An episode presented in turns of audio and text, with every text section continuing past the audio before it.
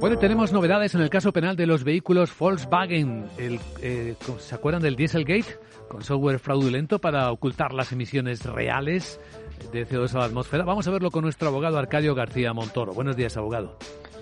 Buenos días, Vicente. ¿De qué hablamos? Pues han pasado ya, fíjate, seis años desde que Estados Unidos detectara el fraude en las emisiones de la empresa, ¿no? Todos, de todas las investigaciones, la que buscaba responsabilidad criminal de los autores, estaba activa también en España, y, pero lo que pasa es que transcurría en paralelo a la alemana, ¿no? El país eh, donde tuvo origen esos hechos.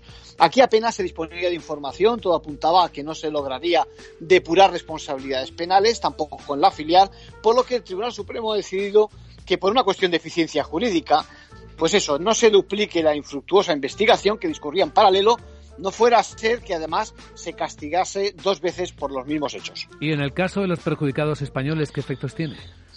Bueno, pues esencialmente hay dos tipos de afectados. Recuerda, los que reclamaron por vía civil y los que lo hicieron por vía penal. Solo hablamos de estos últimos, que se quedan sin caso en nuestro país.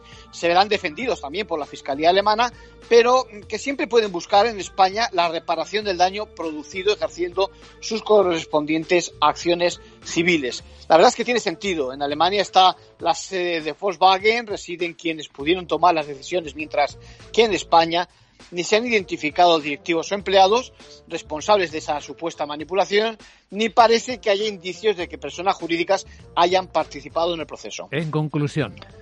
Bueno, nos preguntamos sobre todo si son necesarios tantos años para que se haga justicia.